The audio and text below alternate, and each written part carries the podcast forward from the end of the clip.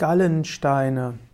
Gallensteine können sehr schmerzhaft sein und eine Gallenblasenentzündung erzeugen. Kleinere Gallensteine sind aber unproblematisch. Gallensteine bestehen aus kristallisiertem Gallensaft. Es gibt sogenannte ruhende Gallensteine, die können über Jahre hinweg in der Gallenblase sein oder auch in den Gallengängen sein.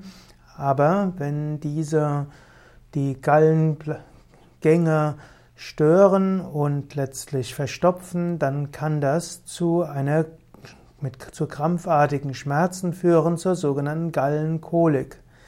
Wer Gallensteine hat, der kann entweder probieren, steinauflösende Medikamente zu nehmen.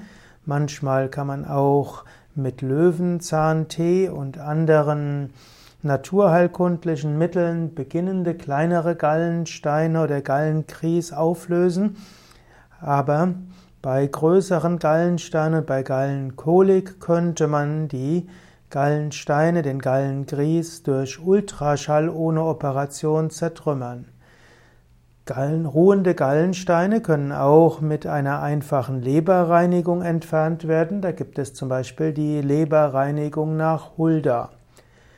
Schulmedizinisch wird empfohlen, dass man bei Gallenentzündung bzw. bei Gallenkolik die Gallenblase entfernt, weil typischerweise, wenn einmal eine Gallenkolik da gewesen ist, dann wird es nicht selten zum Rezidiv kommen. Das heißt, die, der Gallensaft hat eine Neigung zur Kristallisierung.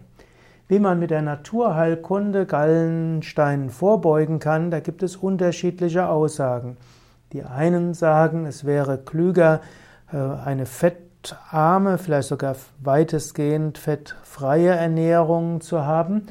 Andere sagen, nein, im Gegenteil, es braucht genügend Fette, damit die Gallenflüssigkeit ausreichend verwendet wird und dann könnte auch die Gallenflüssigkeit etwaige kleinere Vorstufen von Gallensteinen, den Gallengrieß, eben ausschwemmen und das würde dann in den Zwölffingerdarm ausgeschieden werden.